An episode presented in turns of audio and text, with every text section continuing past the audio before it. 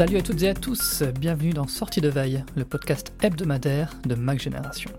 Cette semaine a été marquée par l'arrivée des nouveaux Mac M3 bien sûr, mais aussi par des déclarations surprenantes d'Apple. En pleine promo des Mac M3, un responsable de la marque a affirmé que 8 Go de mémoire sur Mac était équivalent à 16 Go sur PC. Est-ce qu'il faut le croire sur parole? On en discute avec Christophe. L'autre déclaration surprenante est l'annonce sans équivoque de l'absence d'iMac 27 pouces Apple Silicon. Dans le reste de l'actu, Google et les opérateurs veulent que l'Europe oblige Apple à ouvrir e-message et Human, une startup fondée par d'anciens Apple, vient de présenter son produit qui doit enterrer les smartphones. Nous sommes le samedi 11 novembre, voici les infos de la semaine qu'il ne fallait pas manquer. Après le keynote d'Halloween, l'iMac et les MacBook Pro M3 sont arrivés cette semaine dans les magasins et à la rédac. Les abonnés du Club Hygiène peuvent d'ores et déjà lire le test de l'iMac M3 et les tests des MacBook Pro seront en ligne très prochainement. Salut Christophe, ça va? Salut Stéphane, bonjour à tous. T'es pas trop jaloux de pas encore avoir euh, de Mac M3 de ton côté? J'avais déjà pas de BM M3. Alors, euh, pas de Mac M3. J'aurais toujours un problème avec les M3. J'ai dû rater ma vie à un moment donné ou un autre. On parlera plus en détail de, ces Macs euh, la semaine prochaine euh, dans un numéro de, de Panic.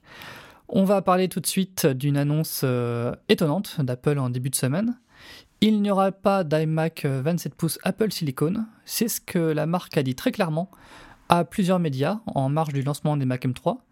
Alors c'est étonnant parce qu'Apple n'a pas l'habitude du tout d'annoncer ses futurs produits, ou en l'occurrence l'absence de futurs produits. Selon Apple, ses clients qui veulent un grand écran ont déjà des choix satisfaisants dans son catalogue. Euh, on peut marier un Studio Display, un Mac Mini ou un Mac Studio. Et puis il y a l'iMac 24 pouces, qui en termes de taille euh, se situe entre les anciens 21 pouces et 27 pouces. Euh, mais quand même, l'absence d'iMac 27 pouces, ça fait pas un grand vide dans la gamme, Christophe? Ah, comme tu l'as remarqué, il ne faut plus dire iMac 24 pouces, mais iMac tout court désormais. Ouais. Donc euh, c'est clair qu'Apple a, voulu lancer un message. Peut-être que cette rumeur euh, d'un iMac 27 pouces euh, avec Apple Silicon était tenace chez certains clients. donc là, je pense que Apple a, clairement voulu mettre les choses au clair. Mais l'espoir est permis parce qu'il y a de la place quand même. Hein. On peut avoir un iMac mini, je sais que ça te ferait plaisir, un, un iMac Pro, un iMac Pro Max et pourquoi pas un iMac Ultra Non, mais alors, plus sérieusement, euh, oui, je sais pas si ça laisse un grand vide, parce que moi, il y a quelque chose qui me chiffonne un petit peu depuis le passage à Apple Silicon. Euh, c'est le nombre d'ordinateurs de bureau dans la gamme. Il y a plus de familles différentes euh, sur les ordinateurs de bureau. Donc il y a l'iMac, le Mac Mini, le Mac Studio, le Mac Pro, que pour les portables où les familles se résument au MacBook Air et au MacBook Pro. Alors oui, évidemment, il y a, des subdivisions, mais quand même, ça fait beaucoup d'ordinateurs de bureau, surtout quand on sait que euh, bah, ce segment, euh, c'est au mieux 10 à 15% des ventes. Alors pourquoi une telle passion? Euh, C'est quelque chose que, que je m'explique pas. vu le positionnement de l'iMac, si Apple veut étoffer, enfin veut, veut proposer un deuxième tout en un au catalogue, bah, je pense qu'il y a de la place pour, pour, enfin le candidat logique en tout cas, c'est euh, l'iMac Pro euh, tel qu'on le connaissait dans sa version Intel, mais euh, bon peut-être avec un, écran un peu plus grand, il se murmure qu'Apple travaillerait sur un modèle 32 pouces, hmm. ce serait logique. Après, moi c'est ce que je trouve bizarre depuis le début. un iMac 32 pouces qui serait vendu assez cher, est-ce que ça fait pas double emploi avec le Mac Studio? C'est un, peu, un le souci, de mon point de vue. en même temps, euh, Apple, euh, on voit, aime tellement décliner maintenant ses, Macs, ses produits euh, presque à l'infini. Maintenant, il y a un MacBook Air 15 pouces. alors pourquoi pas un iMac 32 pouces quoi. Parce que c'est vrai que comme l'iMac tout court fait 24 pouces maintenant, 27 pouces, la différence de taille serait pas assez importante, mais 32 pouces, là, ça serait plus justifié. Oui, tu as raison, mais je suis euh, à la limite étonné qu'il euh, propose, enfin, il ne soit pas plus euh, proactif dans le domaine des ordinateurs portables. Bon, même si il y a des rumeurs qui reviennent maintenant assez régulièrement où on parle d'un peut-être d'un sort de MacBook Air spécial SE spécial édition pour domaine pour le monde de l'éducation, donc il serait vendu à un petit prix. mais voilà, je suis par exemple étonné qu'on se retrouve avec plein d'ordinateurs de bureau différents et euh, qu'Apple n'a toujours pas donné suite à un MacBook euh, tel qu'on le connaissait euh, à, l'époque d'Intel, mais à la sauce Apple Silicon avec, un, avec par exemple une connexion 5G. Hmm. Alors Apple a fait cette semaine une autre déclaration qui prête à débat. Bob Porchers, vice-président en charge du marketing, a affirmé que 8 Go de mémoire sur un Mac était probablement il a dit le mot probablement, hein, il, a, fait attention quand même, euh, équivalent à 16 Go sur un autre système, faut comprendre un, PC. Alors pour replacer les choses dans le contexte, le responsable d'Apple était interrogé par un YouTuber chinois euh, bah, qui faisait remarquer que les 8 Go de base dans le nouveau MacBook Pro, une machine vendue 2000 euros, ben, ça posait question. Euh, d'autant qu'on peut remarquer aussi que les iPhone 15 Pro ont eux aussi 8 Go de mémoire maintenant. Alors, 8 euh, Go, est-ce que c'est suffisant sur euh, un Mac aujourd'hui, Christophe? Bah, Je sais pas trop ce que ça donne, 16 Go dans un PC, alors je sais pas si je suis compétent pour répondre à la question. moi, j'avais un théorème que je teste un petit peu, mais bon, on en a discuté en, en, interne, ça marche pas tout à fait, mais je disais que 8 Go c'était à peu près OK pour une machine avec un seul écran. Je pense euh, notamment au portable. Si quelqu'un veut un MacBook Air et vraiment ne travailler que sur le MacBook Air, ça peut aller. Je disais que 16 Go c'était le, juste minimum pour un, ordinateur portable euh, branché, qui est souvent branché à un écran externe. Oui, parce qu'on peut, par contre, on peut rappeler que la mémoire donc, maintenant est partagée c'est une mémoire euh, qui sert aussi à l'affichage externe. Ouais, tout à Alors qu'avant, c'était euh, une mémoire spécifique pour le, GPU intégré. En plus, oui, et en plus, moi je pars du principe que si vous avez plus de surface d'affichage, alors vous aurez mécaniquement plus d'applications lancées ou plus d'onglets de, votre navigateur mm. web. voilà, donc voilà, ça, ça, appelle à la consommation. Et si vous voulez encore plus d'écran, là, il faut passer sur du 24 Go de mon point de vue. Mais bon, à chaque fois quand j'ai fait ce, cette petite tâche, je me dis que dans tous les cas, c'est pas assez. Et alors, 8 euh, gigas euh, dans une machine qui a l'étiquette pro, euh, qui coûte 2000 euros, non, non, là, c'est non, merci. non, non, ça va pas. D'ailleurs, je me demande sur PC, dans, dans ces prix-là, sur des portables, combien de, de mémoire vivre on a. Là, je suis pas du tout compétent, mais, mais, voilà. Ah bah, c'est minimum 16 ou même plus, ouais. Oui, oui, je, je, pense, je pensais même à plus, ouais.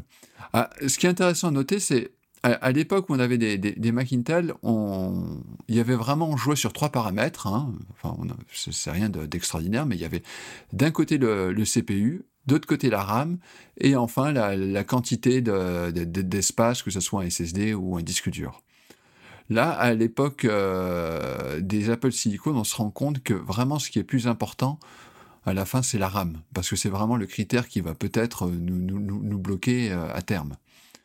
Euh, moi, cet été, j'ai j'avais donc pas de, MacBook Pro M3, mais euh, j'ai pu faire, euh, j'ai pu jouer pendant quelques semaines avec un MacBook Pro 14 pouces, donc M2 Max avec 32 Go de RAM, enfin vraiment la Rolls, on va dire, hein, une configuration qui était qui coûtait je crois 3600 euros. Et en fait, donc moi au quotidien j'ai un MacBook Pro 13 pouces M1 avec une, sa très jolie touch bar. Et, euh, finalement, euh, la différence, j'ai pas tellement senti une différence de vitesse. Quand je suis revenu sur le MacBook Pro, euh, mon MacBook Pro, je me suis pas senti oh là là, ça, il rame, c'est pas possible. Euh, voilà, j'ai pas tellement senti ça. Mais par contre, euh, ce que j'ai vraiment senti, c'est que l'un avait 16 Go de RAM et l'autre 32 Go. Euh, il s'épuisait jamais, je pouvais lancer toujours autant de trucs que je voulais, il était toujours très très réactif. Tandis que je sais que j'ai la fâcheuse tendance à multiplier les onglets euh, dans Safari sur mon MacBook Pro et je sais qu'au bout d'un moment, il finit par en partir un petit peu la langue. On va passer à un tout autre sujet, e-message euh, en Europe. Alors en septembre, la Commission européenne a désigné les premiers services qui devront se plier au DMA, la législation qui entend rééquilibrer les relations entre les grandes plateformes et les entreprises ainsi que les consommateurs. Parmi eux, il y a WhatsApp et Messenger, qui vont notamment devoir devenir interopérables. Apple a obtenu un sursis pour e-message, euh, donc la commission a besoin d'un peu plus de temps pour déterminer si sa messagerie entre dans le champ du DMA ou non. Apple bah, veut évidemment éviter de se voir imposer des, nouvelles règles, mais Google et plusieurs opérateurs européens militent auprès de Thierry Breton pour qu'e-message soit dans le même panier que WhatsApp et Messenger. Pourquoi est-ce qu'ils veulent qu'e-message devienne interopérable C'est quoi qu'ils ont à gagner, Christophe? ah.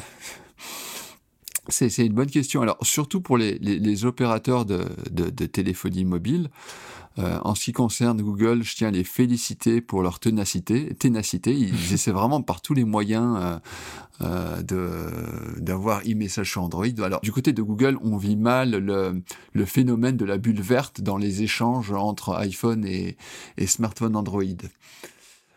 Mais finalement, c'est à se demander si Apple ne, devait pas, ne devrait pas inverser sa stratégie. Euh, pourquoi ne pas essayer de faire 10 messages le standard des communications sur, sur téléphone mobile? Après tout, c'est Steve Jobs avait euh, de, de, de, grands espoirs pour FaceTime euh, qu'il voulait rendre open source lorsqu'il l'avait présenté. Là, on sent que Google est tellement désemparé et désespéré de ne pas avoir e-message ou euh, face à ce euh, syndrome de bulle verte qu'on se demande s'il n'est pas possible, euh, enfin si Apple pourrait pas aller voir Google et dire ok ben je te porte e-message mais tu me l'installes par défaut sur tes, dans ton système d'exploitation. Alors tu vas me dire que oui si Apple faisait ça l'argument de, de, rétention vole en éclats. Ah les utilisateurs pourront passer plus facilement d'une plateforme à une autre. Mmh. Mais si message euh, devient une messagerie incontournable, est-ce qu'Apple s'offrirait peut-être pas de nouveaux horizons? Et est-ce que ce serait pas aussi un moyen de promotion de ses autres euh, euh, services et produits? Ça, ça, peut, ça se tente. Hein ce que je dis était sans doute totalement impensable il y a 4-5 ans pour Apple. Mais est-ce que c'est si fou que ça aujourd'hui, à l'époque, au moment où Apple mise à fond la carte des services? Je voilà, je sais pas. Et euh, ça permettrait aussi peut-être euh, sur le plan réglementaire de finalement de, de, réduire un petit peu la, la, pression. On devrait avoir la réponse euh, avant février, je crois. La, la, Commission européenne doit trancher ça d'ici là. On finit le tour de l'actu de la semaine avec un drôle de produit. Human, une start-up fondée par des anciens cadres d'Apple, a dévoilé son premier produit qui est censé nous libérer des smartphones les iPin ou Pine, je sais plus trop comment ça se prononce. C'est le problème du produit, c'est que c'est dur à, prononcer en français. ça, commence mal pour lui. Hein. Donc ce, produit euh, prend la forme d'un petit boîtier sans écran que l'on attache à ses vêtements et avec lequel on interagit en tapotant dessus ou à la voix. Alors il a aussi un mini projecteur qui affiche dans le creux de la main une interface qui est contrôlable avec des gestes. Il n'y a pas d'app, euh, tout passe par une intelligence artificielle qui est censée répondre aussi bien à des questions d'ordre général qu'à des requêtes euh, très personnelles.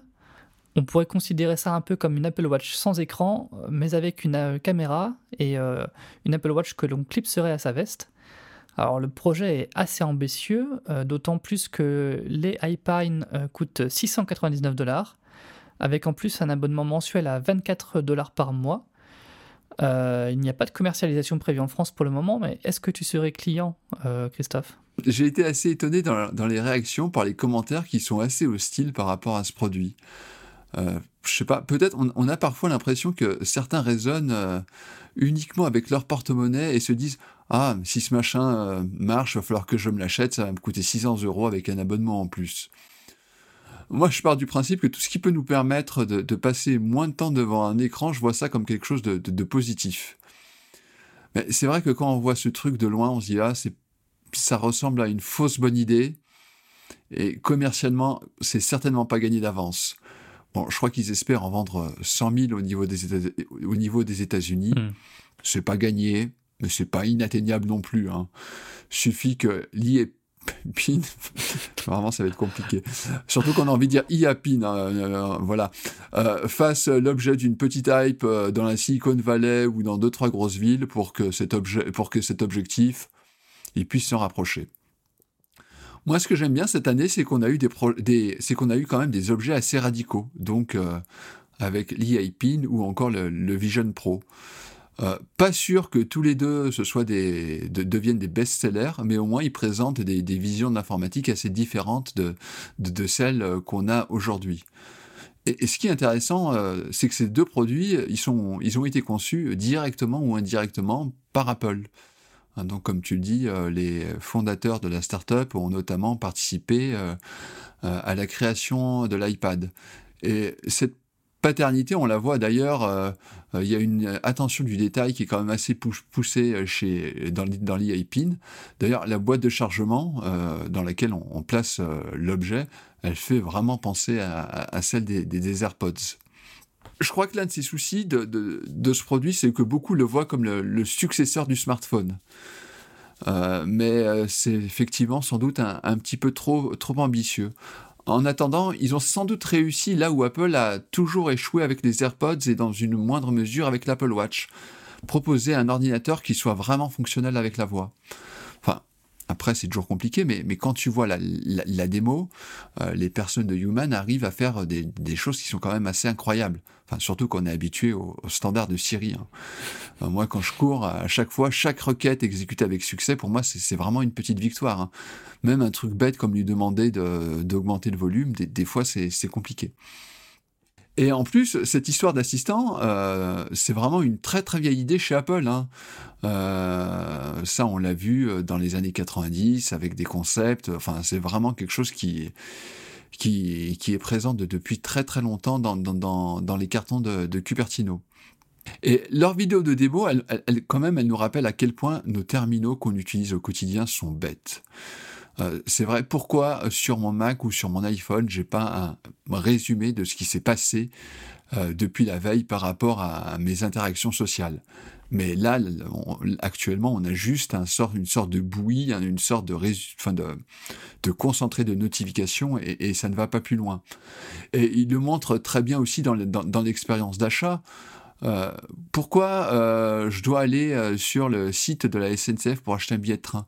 Est-ce qu'on devrait Pourquoi je devrais m'infliger le site de la SNCF Ça devrait être quelque chose qu'on devrait pouvoir automatiser. On devrait pouvoir dire à, une intelligence artificielle achète-moi achète-moi un billet pour aller à Paris demain à 10 heures et, et le mécanisme de, devrait être complètement transparent pour l'utilisateur ou presque. Alors bon, euh, je ne sais pas si je suis client ou pas. Moi, enfin, je serais curieux en tout cas de, le tester. Euh, mais la question, à mon avis, pour Human, c'est de savoir si on a suite dans les idées ou si ce produit est, un aboutissement. Bon, euh, la plupart du temps, les gens qui ont voulu comme ça euh, quitter les sentiers battus sont souvent plantés. Donc euh, on verra, euh, on, verra en ce qui, leur ce qui les concerne, ce, que le futur leur réserve, mais sans doute il faudra une gamme de produits euh, pour essayer de, se faire une petite place dans, dans, le monde de la high-tech. Eh bien, merci Christophe pour ce retour sur l'actu. Bon week-end. Bon week-end à tous. Et puis on se retrouve la semaine prochaine pour un prochain numéro. Salut